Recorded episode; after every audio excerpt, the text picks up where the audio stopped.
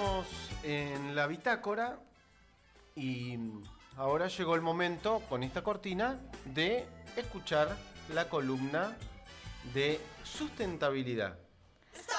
Y ahora vamos a escuchar la ley indignante ¿Qué pasó? ¿Qué que pasó? promovieron. Mira, mira, te voy a contar. Esta, esta columna hoy se va a llamar Basta de leyes que atrasan. ¿Por qué? Porque en la provincia de Chubut eh, aprobaron una ley, que es la ley 17 número 52, ujú. que promueve y premia económicamente la caza de pumas y zorros colorados. Y vos me dirás, ¿por qué? ¿Por, por qué pasaría esto? Bueno, porque es, para ellos es una forma de solucionar el conflicto entre los animales que son silvestres y el ganado eh, que consume la gente normalmente. A ver, pongámoslo, pongámoslo en, En contexto. en contexto. Bien, Hay una proliferación sí, de pumas y zorros en la Patagonia, sí, porque es su hábitat natural. porque es su hábitat natural. Pero también hay ganado, principalmente ovino y bovino. Sí. ¿Y qué pasa con los animales de hábitat natural? Se comen a las vacas y a las ovejas. Y porque es la cadena alimenticia, es la naturaleza misma. ¿Y qué pasa con el Estado? ¿A quién protege el Estado? Y el Estado, en este caso, está protegiendo a eh, la industria ganadera, claramente, para que no se pierda el ganado. Pero, a ver, eh, los pomas y los zorros son especies nativas. No puede promover una ley que te diga, sí, cazalos. Porque también hay otra ley que impide la caza furtiva. Pero como esta ley dice, sí, sí, anda y cazá, podés ir a cazar. Encima te pagan por cazarlo. Y es miserable lo que te pagan y son vidas de animales.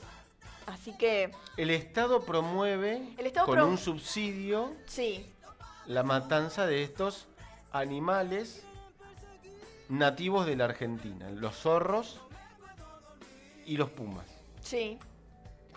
Así que, eh, no, y además la- la- el dinero que se destina para esta ley es de, podría ser de uso público, podrían hacer otros métodos Claro. para mejorar que los zorros ni los pumas se coman al ganado sin tener que matar a nadie. Claro. ¿Por qué? Porque eh, claramente esto tiene muchas eh, vistas negativas, esta nueva ley. Primero que es anacrónica, que anacrónica, eh, la palabra significa que es propio del pasado, que perdura en la actualidad. Y no integra nuevas maneras de producción de armonía con el ambiente. Porque la solución no es matar al puma y al zorro. La solución es encontrar una manera de que eh, la vida silvestre no se mezcle con el ganado. También hay Claro. otras maneras, como por ejemplo dejar de consumir carne, pero eso lo hablaremos en otro programa. Eh, después también porque básicamente se está pagando por matar a otro ser vivo, que claramente todos estamos de acuerdo que está mal, que es moralmente incorrecto, y estarían utilizando fondos públicos para pagarte. Además de que no posee fundamentación científica, cuando se aprobó la ley no había...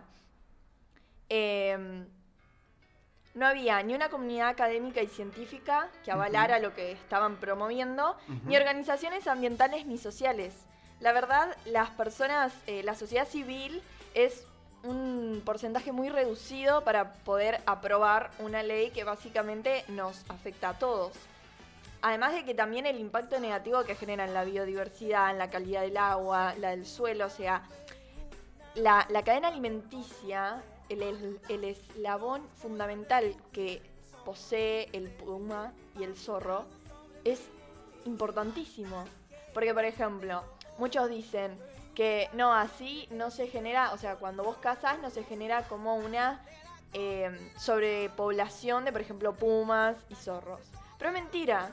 Lo que genera la caza, esta, esta nueva ley va a generar que se van a sobrepoblar otras especies nativas porque no tiene el depredador tope, que sería el puma y el zorro.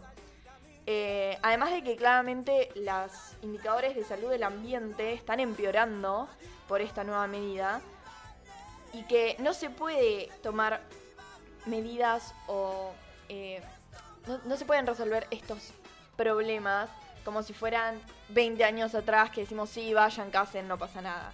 A ver, hay una nueva concientización, hay nuevas... Hay, es una nueva era, es el siglo XXI, no puedes decir sí, mata a esos seres vivos.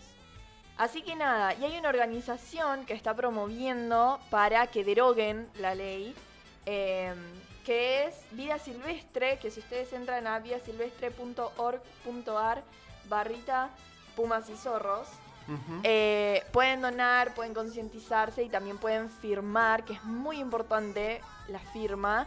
Así podemos derogar esta ley porque eh, hoy en día vos decís, bueno, no, no pasa nada, se matan uno o dos.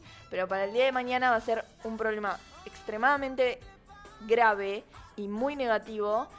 Y que nada, y que las autoridades de Chubut no lo están teniendo en cuenta. Hay que tomar conciencia de eso así. Hay, que, hay que tomar conciencia y también acción. Porque si decimos, uy, pobre los Pumas y no hacemos nada, eh, va a seguir todo igual. Así que eh, entren a la página de Vida Silvestre y firmen eh, para que puedan derogar la ley. Y nada, esa es la, la. Creo que es lo más indignante. Y eso que pasaron un montón de cosas este mes con vista en lo ambiental. Pero esto creo que realmente es eh, tres pasos atrás con todo lo que pudimos lograr, con todo lo que pudieron lograr las organizaciones ambientales. Es literalmente cinco pasos atrás con esta nueva ley. ¿Vamos a una pausa? Sí, vamos, vamos a una pausa. Vamos a una canción, porque la verdad está ¿Está auspiciada también? Esta, esta canción está auspiciada, claramente.